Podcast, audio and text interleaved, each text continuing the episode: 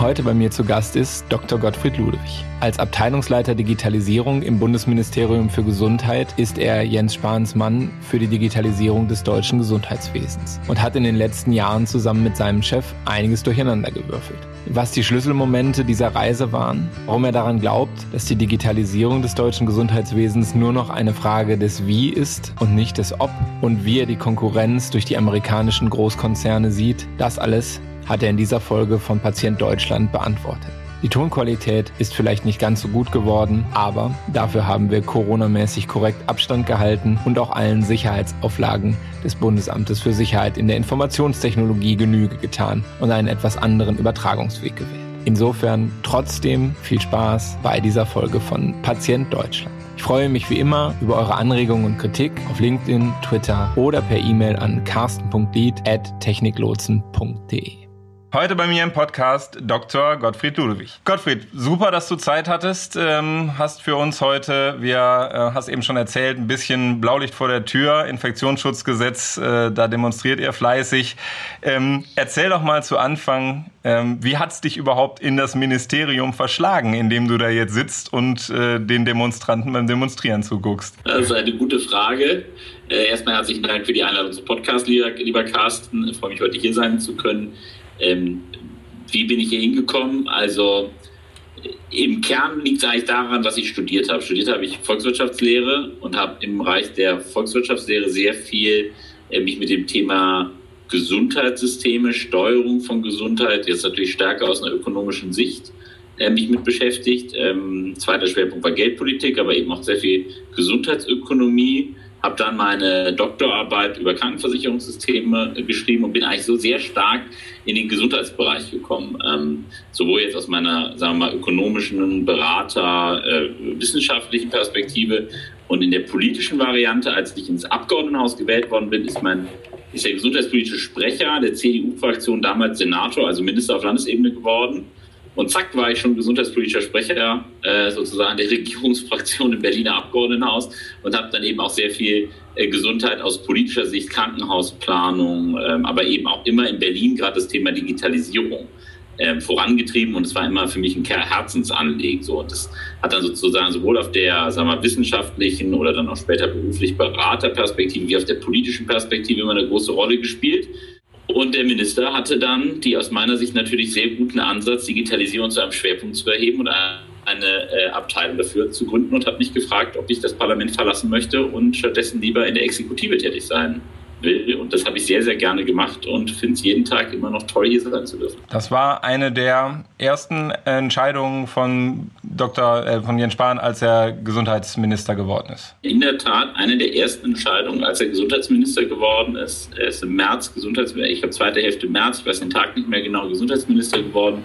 Und ich habe hier am, ich weiß nicht, ob es der 2. oder 3. April, es war Ostern damals irgendwie in der Zeit, also Anfang April hier dann äh, angefangen. Das ging alles sehr, sehr schnell. Äh, und dann, ähm, so wie unser Minister ist, äh, ging es dann auch schnell in die Themen rein und nach vorne, weil ja unser Anspruch hier war, nicht Theoriepapiere zu schreiben, sondern am Ende tatsächlich was zu verändern. Ja, auf den, auf den Veränderungsdruck, für den man ja zumindest viel Gesetzespapiere schreiben muss, äh, kommen wir gleich bestimmt nochmal zu sprechen. Sag nochmal gerade das Jahr, also wie lange machst du das jetzt schon? Von meinem Gefühl her seit sehr, sehr vielen Jahren, aber realistisch, realistisch äh, seit April 2018, also zweieinhalb Jahre. Ja, kommt, kommt einem tatsächlich äh, länger vor. Und das ist jetzt ein, eine Abteilung im Ministerium, die extra dafür gegründet wurde. Genau, wir haben hier verschiedene Fachabteilungen, vielleicht für die, die nicht so äh, familiär mit dem, mit dem System hier sind. Wir haben einen Minister, darunter einen beamteten äh, Staatssekretär und sozusagen darunter dann äh, am Ende äh, fünf Fachabteilungen.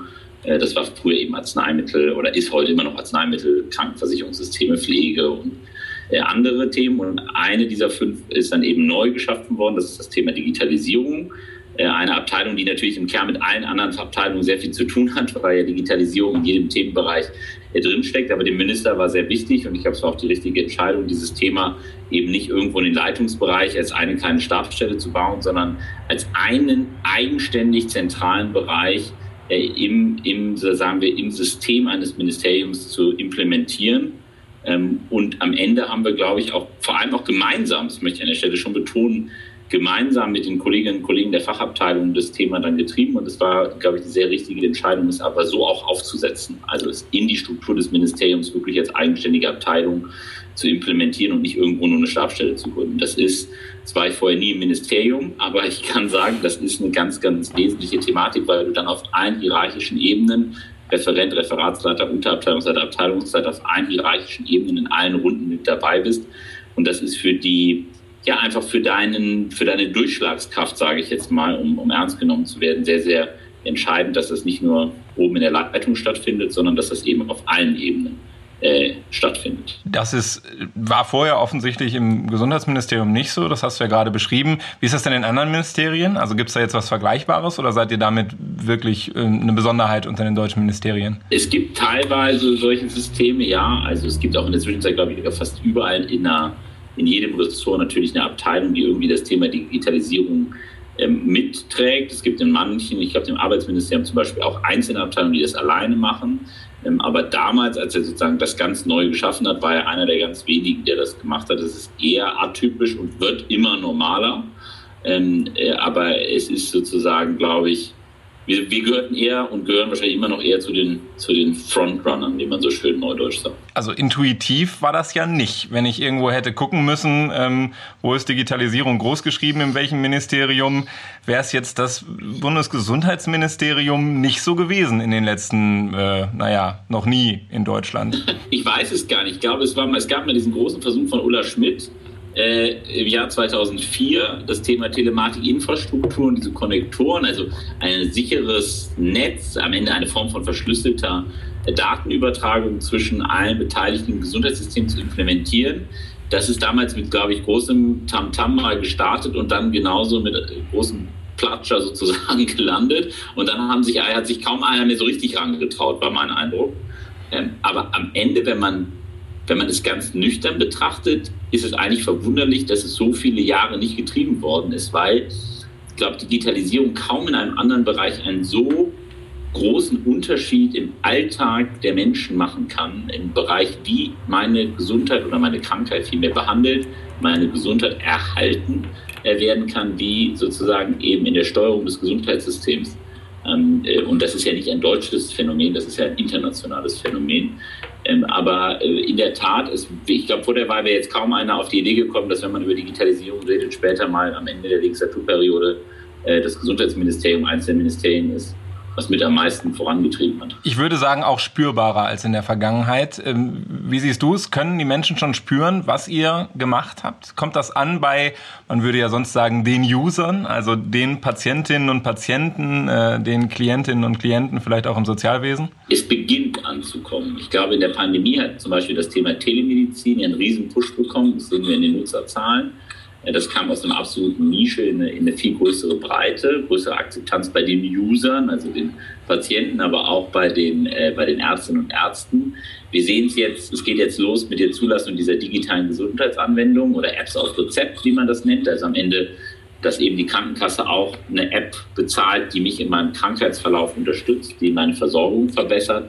Da geht's los und ähm, all das, was wir in den letzten zweieinhalb Jahren aufgesetzt haben, beginnt aber jetzt eigentlich noch weiter richtig an Fahrt zu gewinnen. Nämlich die elektronische Patientenakte startet am 1.1.21 und geht dann noch weiter mal in sozusagen die Vernetzung im ersten Halbjahr 21, sodass wir am Ende des ersten Halbjahres eine völlig vernetzte äh, elektronische Patientenakte haben. Das E-Rezept beginnt. Ähm, äh, also wir werden die ganz großen Veränderungsprozesse in den nächsten zwölf Monaten schon groß wahrnehmen. Und es geht ehrlicherweise, wenn ich schaue, was so alles aufgesetzt ist und an gesetzlichen Pflichten eingeführt wurde, geht das jetzt über die nächsten 24 Monate, werden wir in der Versorgung beim User wirklich den ähm, großen Sprung sehen äh, und haben gerade in den letzten zwölf Monaten einfach gesehen, äh, wie viel Vorarbeit dafür geleistet worden ist und wer hier alles sozusagen schon schon gerannt ist, damit das dann tatsächlich funktioniert. Corona war ja so ein Moment, da war es irgendwie dann spürbar. Also da gab es auf einmal Telemedizin. Ich habe das auch in den alten Einrichtungen vermerkt, äh, gespürt. Das wurde dann nachgefragt, ähm,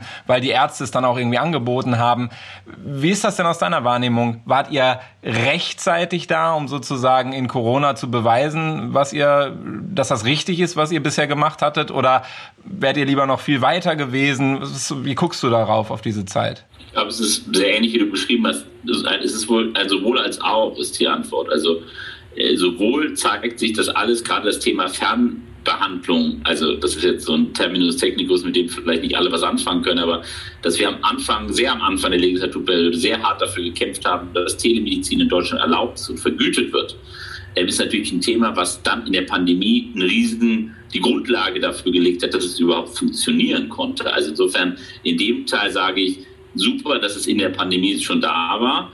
Beim Thema Akte sage ich ehrlich, wäre ich froh gewesen, wenn wir schon ein, zwei Jahre früher da gewesen wären, äh, um dieses Thema nochmal dramatisch ähm, zu beschleunigen, weil das hätte natürlich in der Pandemie auch äh, enorm geholfen.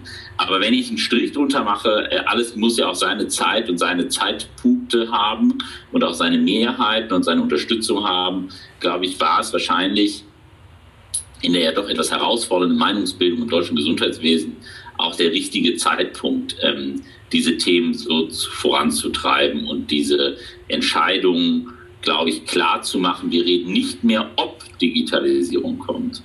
Ich glaube, das war eine Debatte, die wir die letzten zehn Jahre geführt haben, sondern mit Einführung oder mit Amtsstart dieses Ministers war auch dem letzten klar, dass es nur noch darum geht, wie Digitalisierung äh, umgesetzt wird.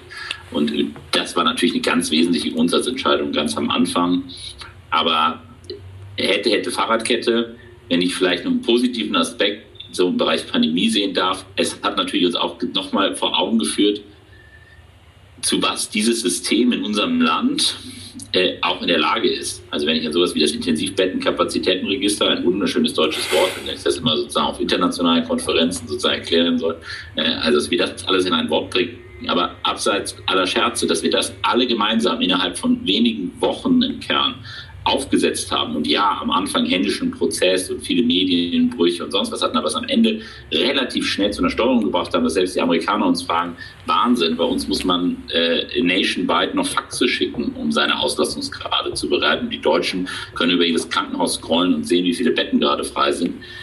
Das hat mir nochmal gezeigt, zu, zu welcher Geschwindigkeit wir hier auch in der Lage sind, wenn alle wollen. Gibt es Schlüsselmomente, wo du gedacht hast, boah, jetzt haben wir es. Also jetzt wollen alle. Oder zumindestens wollen jetzt die meisten und die anderen kriegen das nicht mehr, kriegen sich nicht mehr dagegen gestemmt. Mm, ja, also ich glaube, ein ganz wesentlicher Sprung war das Thema elektronisches Rezept. Also EPA war, glaube ich, EPA, da war, das fanden irgendwie am Ende irgendwie alle gut. Ich habe die wenigsten haben geglaubt, dass wir es tatsächlich bis zum 1.1.21 hinbekommen. Das fanden einfach alle erstmal gut. Beim elektronischen Rezept gab es natürlich, das gehörte zur Wahrheit dazu, eine sehr kontroverse Debatte. Es war eine Debatte, die die letzten fünf, sechs Jahre schon sehr kontrovers war. Und das war schon sehr, sehr intensiv vor und hinter den Kulissen, dafür dann auch nicht nur entscheiden zu können, sondern überzeugen zu können, dass das tatsächlich was für eine bessere Versorgung ist. Und das war, glaube ich, ein sehr, sehr ähm, wesentlicher Punkt, ich glaube auch rückblickend gesehen, dass das Thema äh, der Auflösung der Blockaden innerhalb der Gematik ein ganz, ganz wesentlicher äh, Punkt war, um auch da zu signalisieren, dass, der, dass, die, dass die Bundesregierung es diesmal ernst meint äh, und nicht nur ein paar, ich sage jetzt mal ganz, nicht nur ein paar Vorzeigeprojekte will, sondern tatsächlich den Wandel haben möchte. Ich glaube, das war auch das wesentliche Signal in viele Teile des Gesundheitswesens, dass wir es hier sehr, sehr ernst meinen und auch bereit sind, Verantwortung an uns zu ziehen, also auch das Risiko, die Torte ins Gesicht zu bekommen, noch größer gemacht haben. Äh, und ich glaube, der dritte Punkt für mich war in der Tat dieses, dieses Divi-Intensivbettenkapazitätenregister, weil es auch mir selber nochmal gezeigt hat, ähm, zu was wir hier in der Lage sind. Äh, und das finde ich ist eigentlich nochmal ein sehr, sehr positiver Blick nach vorne, dass wir wirklich auch schaffen können, in den nächsten Jahren großen Sprung zu machen. Das scheint ja auch eine riesen Mannschaftsleistung zu sein. Also in der ähm, Frequenz, in der das BMG Gesetzesvorhaben raushaut und auch trotz Pandemielage und aber trotzdem noch auch so viel Digitalisierungsgesetzesvorhaben raushaut, äh, da ich sag mal, ich glaube, ihr habt eine höhere Gesetzesfrequenz als jedes andere äh, Ministerium. Wie haltet ihr das überhaupt durch?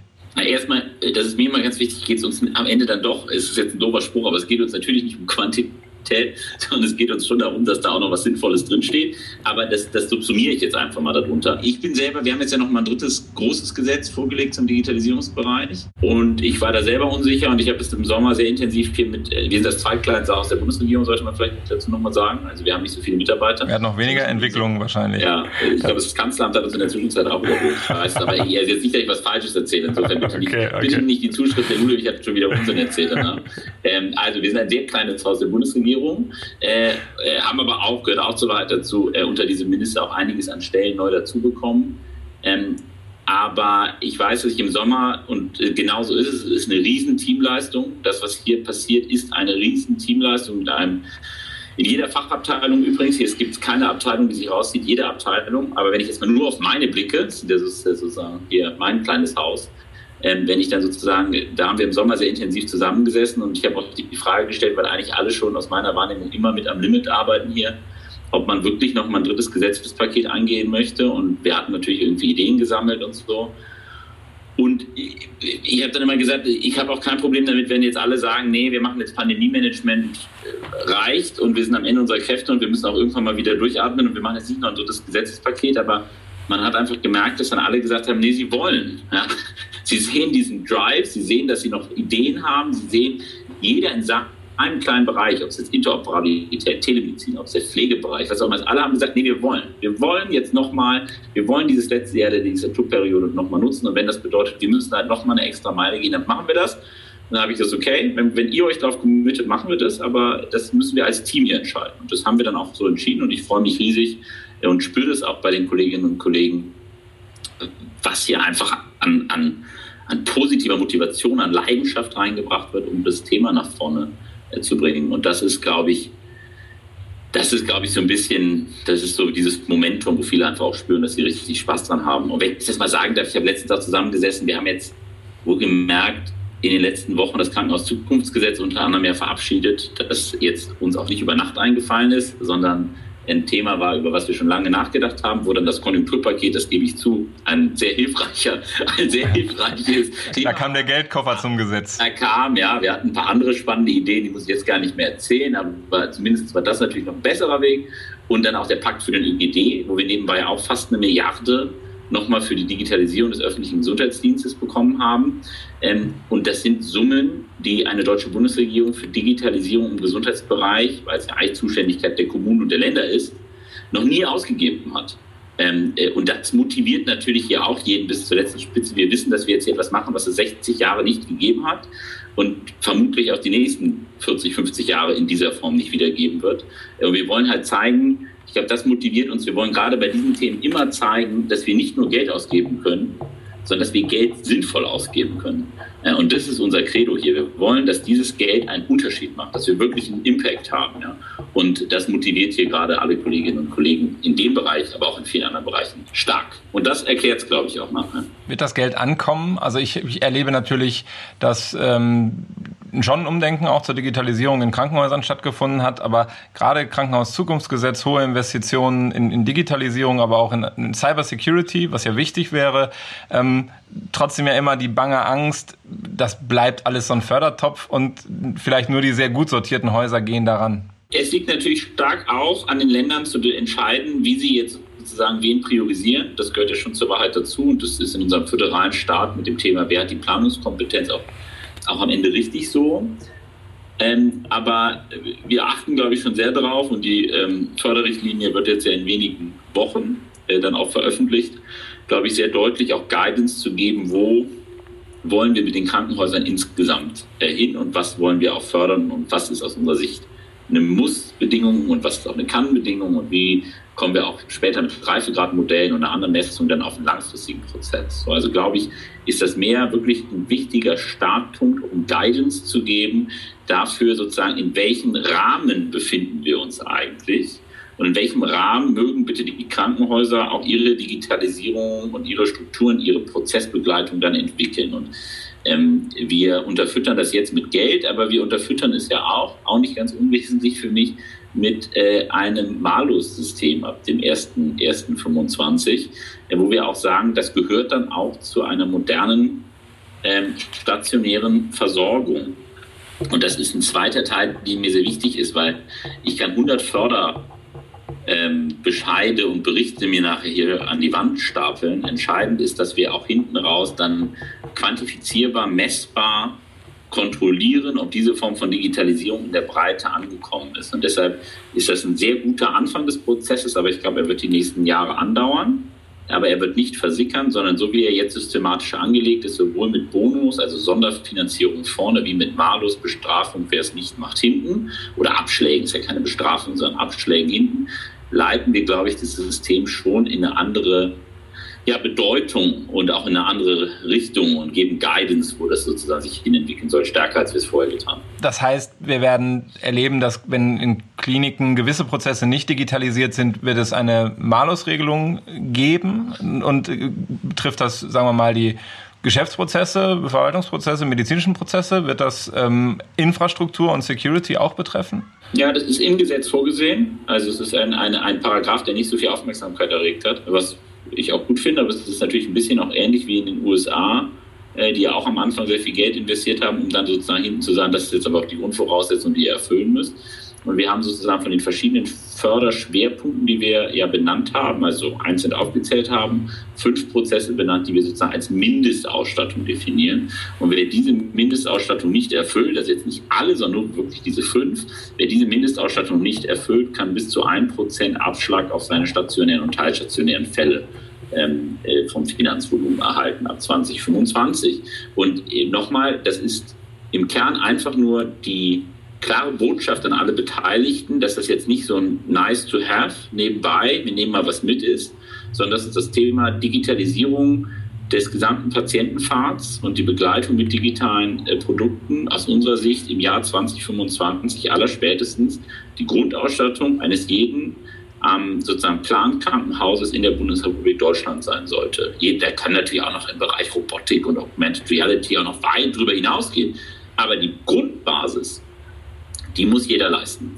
Äh, und das ist, glaube ich, eine ganz wesentliche Botschaft, die diesem Krankenhaus-Zukunftsgesetz liegt. Ja, dass es einmal eine klare Förderung gibt, aber dass es auch klar sagt der Regulator, wir geben jetzt nicht Geld für nur Leuchtturmprojekte aus, sondern es gibt hier schon die klare Erwartungshaltung, dass ihr dieses Geld auch benutzt, um die Mindestausstattung in den Krankenhäusern ähm, sicherzustellen. Und das ist, glaube ich, auch ähm, in weiten Teilen verstanden worden, aber wir werden es auch immer weiter erklären. Bisschen schwierig scheint mir ja das Spannungsfeld, wenn man investive Kosten fördert und dann in den laufenden Betrieb vielleicht Malusregelungen einbaut. Eigentlich ist ja das Problem, dass man sehr viel IT-Betriebskosten auch nicht gut refinanziert kriegt, wenn man mal ehrlich ist. Also, äh, und, und ich sage mal, wenn du hier IT hinstellst und da machst du nichts dran, das ist ja wie ein Auto, was du einmal hinstellst und hast kein Geld mehr für Bremsbeläge. Also irgendwann wird es ja auch zu einem gewissen Risiko. Kriegen wir da irgendwann nochmal ein Packende dran, dass die Kostenträger da vielleicht auch eine andere Brille nochmal aufsetzen? Also ich glaube, dass dieser Bereich immer wichtiger wird, wirst du es auch da stärker abbilden. Aber es gehört auch zur Wahrheit dazu, wenn ich mir anschaue, was investiert wird von Krankenhausträgern und ich das im europäischen Vergleich mir ranziehe, ist natürlich das Thema IT nicht auf der Top Prio-Liste. Und wenn ich jetzt mit Geschäftsführern von großen, mittleren oder kleinen Kliniken rede, ist auch häufig die Antwort, ja, warum sollte ich auch? Also weder bekomme ich es besonders refinanziert, noch werde ich bestraft, wenn ich es nicht tue. Also investiere ich natürlich eher in andere Bereiche und setze andere Prioritäten. Und ich glaube auch, auch das ist ein wichtiges Signal im, im, im, im, im Bonus-Malus-Verhältnis, was wir hier sozusagen einführen, äh, dass wir, dass wir beides sehen. Ja? Also dass wir auch eine Incentivierung geben,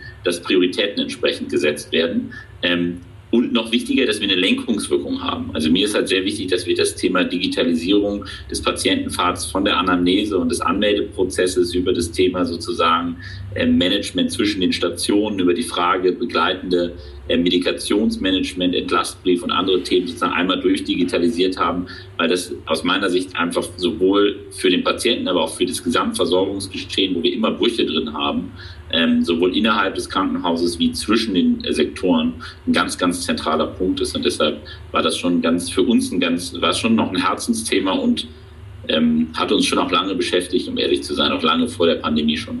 Durch die Pandemie schon mein Eindruck, wer so aus der ersten Welle noch im Klinikbereich die Bilder aus Italien äh, im Kopf hat, und das haben durchaus da noch viele, die haben erstmalig den Wert von Digitalisierung für auch Patientensicherheit und, und verstanden. Also gut, gute ähm, Datenaufbereitung, nicht noch hier, ja, setzen sich mal vier Stunden in den Warteraum und dann nehmen wir ihre Daten, also in der äh, Aufnahme, dann nehmen wir ihre Daten auf und dann so.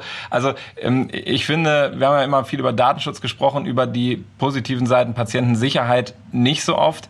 Da könnte sich jetzt was geändert haben. Siehst du das auch so? Und bleibt das Pflänzchen, also muss man da jetzt noch Bonus Malus machen oder ist das nicht ein Pflänzchen, was man noch weiter züchten kann? Auch da sowohl als auch. Also ich glaube, das ist in der Tat so, dass, dass sozusagen das, das Mindset, das Verständnis wie der Bedeutung von Digitalisierung ist gestiegen. Wobei ich letztens mit einem Leiter eines sehr großen norditalienischen Klinikums durch Zufall sprach, ähm, der, glaube ich, nochmal viel anders. Also wir alle können glücklich sein, dass wir das nicht bekommen haben, aber der zum Beispiel das Thema Remote Patient Monitoring für sich mit Blick auf die zweite Welle. Wir haben da auch Projekte gestartet, um vorbereitet zu sein für den Worst Case, der einfach sagte, das ist sein Thema. Also er möchte nie wieder die Situation haben, als einer der Vertreter eines der größten Kliniken und der Vollversorger da im Kern nicht zu wissen, wohin mit dem Patienten. Er möchte das nie wieder in seinem Leben ähm, auch nur annähernd erleben müssen. Das musste glücklicherweise in einer deutschen Klinik keiner in der Form erleben, weil zur Not konnte es zumindest zu einer anderen deutschen Klinik weiterleiten. Diese Möglichkeit hatten die Kolleginnen und Kollegen da nicht. Ähm, insofern ist es, glaube ich, nicht so eingebrannt wie, wie in anderen Teilen Europas. Aber du hast recht, es ist viel tiefer ähm, äh, angekommen, als es vorher der Fall war. Und ich glaube, umso wichtiger war das Signal des Konjunkturprogramms, dass wir das pushen. Also ich glaube, also weißt du, ich glaube, das war umso wichtiger zu sagen, hey, und wir tun jetzt auch was dafür. Ja, wir tun wirklich was dafür. Und deshalb hat der Minister ja auch so hart dafür gekämpft, dass eben nicht nur alle üblichen Wirtschaftsbereiche da reinkommen, sondern gerade das Thema Digitalisierung im Gesundheitsbereich, ja umfassend öffentlicher Gesundheitsbereich, stationärer Bereich, im Ambulant machen wir eh schon sehr viel, dass wir sozusagen den Bereich wirklich pushen, weil das so ein zentraler Lebensbereich ist. Und ich glaube, das ist ja das, was bei vielen noch nicht angekommen ist. Dieser Lebensbereich wir definieren heute Krankheit im Kern oder der Eintritt ins Gesundheitswesen beginnt eigentlich bei den meisten mit Krankheit. Nämlich mit dem Moment, wo du in die Arztpraxis gehst, weil du irgendwie einen Schnupfen hast, eine Krankschreibung, Rezept, irgendwas brauchst.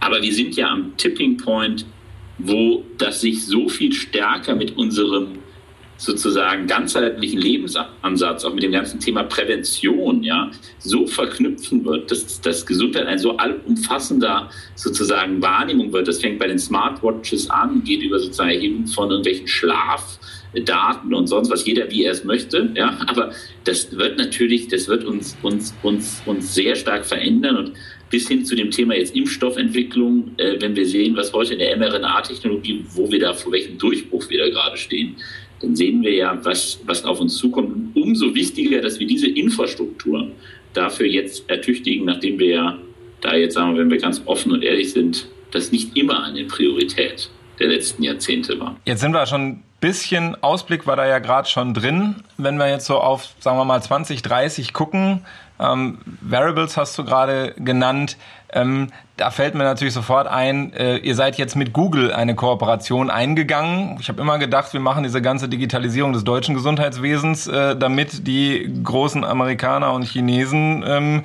nicht die ganze Prävention und die ganze Datenhoheit äh, kriegen. Was habe ich verpasst? Also erstens, ja, wir machen in der Tat dieses, wir schaffen diese Räume für Innovation, weil wir wollen, dass sie hier stattfindet und wie sie hier gestalten. Und das ist eine der, das ist eine der großen Leitideen, die wir in Deutschland und übrigens auch in Europa bei der Europäischen Ratspräsidentschaft haben. Ähm, Punkt. Beim Thema Google, um das vielleicht einmal klar zu sortieren, es gab eine Aufgabe im, im, im, äh, im Koalitionsvertrag, das ich richtig fand, dass ein nationales Gesundheitsportal geschaffen wird. Das heißt, dass wir valide Daten oder überprüfte, wissenschaftlich überprüfte und trotzdem verständliche Informationen zu Krankheitsbildern im Internet äh, aufbereiten. Und das haben wir getan mit dem nationalen Gesundheitsportal. Aber mir hilft das beste Gesundheitsportal natürlich nichts, wenn es auf Seite 7 von irgendeiner Suchmaschine des deutschen Internets, möglicherweise der größten, über die 95 bis 99 Prozent der Suchanfragen liefen, stehen. Weil wenn ich das dann suche, aber nie finde, ähm, oder dem Nutzer sage, du musst bis zur Seite 7 gehen, dann, dann hat dieses Portal keine richtige Wirkung nachher.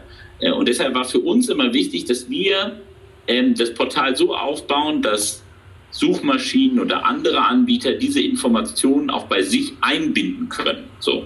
Und das hat im Kern Google gemacht. Also es gibt keinen Vertrag oder eine Kooperation in der Hinsicht irgendeiner Schrift oder eine Exklusivität überhaupt nicht, sondern das Portal ist so aufgebaut worden technisch, dass eine Suchmaschine ähm, wie sie es heute teilweise bei Wikipedia machen. Also wenn du bei Google was suchst, dann taucht so ein Wikipedia-Artikel rechts auf. In diese Panels oder Boxes, wie auch immer du es nennst, kann jetzt sozusagen die Information aus dem Portal automatisch reingezogen werden. Und Google hat sich dafür entschieden, äh, eben statt die Quelle Wikipedia oder sonst wen zu nutzen, in Deutschland das nationale Gesundheitsportal zu nutzen, hinter dem Wissenschaft, hinter dem die Bundesregierung, hinter dem äh, sozusagen verschiedene ähm, äh, glaubwürdige Institutionen stehen. Und ich glaube, dass uns das äh, sehr helfen wird. Und in dem Fall ähm, hilft es uns, glaube ich, allen, ähm, sowohl Google ein gutes Suchergebnis zu präsentieren, aber auch uns natürlich, dass unsere Informationen im nationalen Gesundheitsportal gefunden werden. Ähm, äh, mir ist ja nur wichtig, wenn ich das vielleicht einmal sagen darf, weil wir die Diskussion auch schon hatten zum Portal, das ist natürlich am Ende nur die Information zu einem Krankheitsbild. Also das ist, weil manche Leute haben dann gesagt, ah, das ist irgendwie eine Form von irgendwie Presseberichterstattung oder wir würden jetzt eigene Presse machen. Da steht ja kein Artikel des Patientendatenschutzgesetzes toll, sondern da steht nur, keine Ahnung, Migräne oder Allergie. Was ist denn das überhaupt? Und das finde ich, ist auch die Aufgabe, wie es immer schon war, von staatlichen Institutionen wie der Bundeszentrale für gesundheitliche Aufklärung oder so, das anzubieten. So. Ich denke, zum Bubble durchbrechen ähm, ist das ja auch spannend. Ja? Also nochmal zu überlegen, wie, wie, durch, wie durchbricht man diese Informationszirkel, die immer enger werden. Trotzdem ähm, bleibt ja die Frage, ähm, werden wir denn noch das Überschwappen der amerikanischen ähm, großen Unternehmen ins deutsche Gesundheitswesen erleben? Oder also ist das eine, ist das ein Szenario für 2030? Oder sagst du, nee, nee, das, da passen wir schon schön auf? Na, ich glaube, dass wir den Wettbewerb in jedem Fall erleben werden. Also wir erleben jetzt, wie Amazon aktuell den großen Apothekenketten in den USA gerade in dieser Pandemie schon sehr, sehr Konkurrenz macht. Ähm, also durch den Erwerb von PillPack war das ja vorgezeichnet und sie machen es jetzt tatsächlich auch für verschreibungspflichtige Arzneimittel. Ähm, das gibt uns einen Vorgeschmack, was so passieren könnte, auch in unserem System, was aber nicht unsere Zielstellung ist. Ja, das möchte ich an der Stelle auch ganz klar sagen. Unsere Zielstellung ist, dass aus meiner Wahrnehmung gut tarierte oder immer in, in der Tarierung befindliche System zwischen Regulation ähm, und Wettbewerb äh, in einem guten Gleichgewicht zu behalten. Mir ist nur wichtig, dass unsere ja doch unter einem gewissen Schutz und unter einer gewissen Regulation stehenden Player wie Krankenkassen, Arztsysteme oder Verbände, ähm, dass, dass, dass diese Systeme genug Spielraum haben, Spielraum haben, auch innovativ zu sein. Also um es sehr konkret zu machen, ich möchte eben, dass eine elektronische Patientenakte nicht nur von Amazon mit einem Klick und einer Einverständniserklärung angeboten werden kann, sondern dass auch von der Krankenkasse angeboten werden kann. Und deshalb dürfen die Krankenkassen das und haben sogar den Auftrag bekommen, ähm, dass das äh, möglich ist. Ich möchte, dass äh, sozusagen äh, Apps auf Rezept irgendwie auch durch einen staatlichen regulativen Prozess gehen und äh, äh, dann zugelassen, aber dann auch erstattet werden. So und das ist so, das ist im Kern unsere unser, unsere, unsere Vision darauf. Aber ja, wir werden. Ich glaube, dass unser System gechallenged wird. Und das übrigens, vielleicht wenn ich das noch ausführe, es wird nicht gechallenged, es wird nicht herausgefordert, dadurch, dass Amazon Werbekampagnen schalten wird, sondern Amazon wird unser System challengen, indem es eine Therapie anbietet, die vielleicht besser ist, weil sie mehr auf Daten basiert, als wir es heute können, im bestehenden traditionellen System. Und das ist die Herausforderung, der wir uns stellen müssen, dass unser System genauso leistungsfähig ist, weil sonst wird sozusagen, das wird, das ist, glaube ich, die, das ist die Herausforderung. Sind wir da nicht chancenlos, wenn ich bei Amazon einen Klick auf eine Einwilligungserklärung mache und ihr nicht mit einem äh, Opt-in in eine digitale, also in die EPA äh, wenigstens in, in, ins Rollen kommen könnt, so langsam? Ja, eine Diskussion, die wir immer mit den Datenschützern mit großer Leidenschaft führen, dass wir aus meiner Sicht nicht in einem luftleeren Raum agieren und dass wir eben ähnliche Freiheiten auch einer Krankenkasse geben müssen. Aber ich will ja gar nicht pessimistisch sein, weil in dieser Legislaturperiode wurden so viele Entscheidungen pro Datennutzung getroffen wie noch nie zuvor. Dieser Deutsche Bundestag hat sich für ein Forschungsdatenzentrum entschieden, obwohl es wirklich vehemente deutsche sorgengetriebene Diskussionen gab. Er hat sich für eine elektronische Patientenakte entschieden und gesagt, wir starten mit einem Stufenkonzept, verschiedenen Berechtigungskonzepten in verschiedenen Ausrichtungen, obwohl es erhebliche sorgengetriebene Diskussionsbeiträge gab. Deshalb, ich bin eigentlich im Moment, wenn, wenn du mich jetzt fragst, ich bin eigentlich sehr, so optimistisch wie schon lange nicht mehr, dass wenn wir wenn wir Führung übernehmen, wenn wir erklären, warum das notwendig ist, dass wir dann dafür auch Mehrheiten finden. Und ja, es ist noch nicht alles perfekt, es ist auch nicht so, wie wir uns es alle schon perfekt wünschen würden, aber wir haben solche Sprünge aus deutschem aus einer deutschen Perspektive gemacht, wie wir das, glaube ich, ewig nicht mehr gemacht haben. Und wenn wir, für mich ist nur ein Punkt, glaube ich, ganz entscheidend. Wir sind, viele sagen jetzt, oh, jetzt war so viel die letzten zweieinhalb, drei Jahre, jetzt mal langsam und jetzt mal nicht weitermachen in dem Tempo. Und also jetzt brauchen wir erstmal Zeit. So nach dem Motto, jetzt gibt es erstmal Pause für die nächsten vier Jahre, alle gewöhnen sich dran und dann machen wir mal wieder weiter. Und das darf halt nicht passieren, sondern dieses Tempo im Bereich Digitalisierung muss die nächsten Jahre genau in dieser Geschwindigkeit weitergeführt werden, weil dann, dann haben wir eine Chance. Ähm, und das ist meine Botschaft jetzt auch mit Blick auf die, in dieser Legislatur und in der nächsten Legislatur. Wir müssen das Tempo beibehalten. Dem ist, glaube ich, nicht mehr viel hinzuzufügen. Dann bedanke ich mich für einen temporeichen Podcast und äh, wünsche noch viel Erfolg in der Zukunft. Herzlichen Dank, dass ich da sein durfte.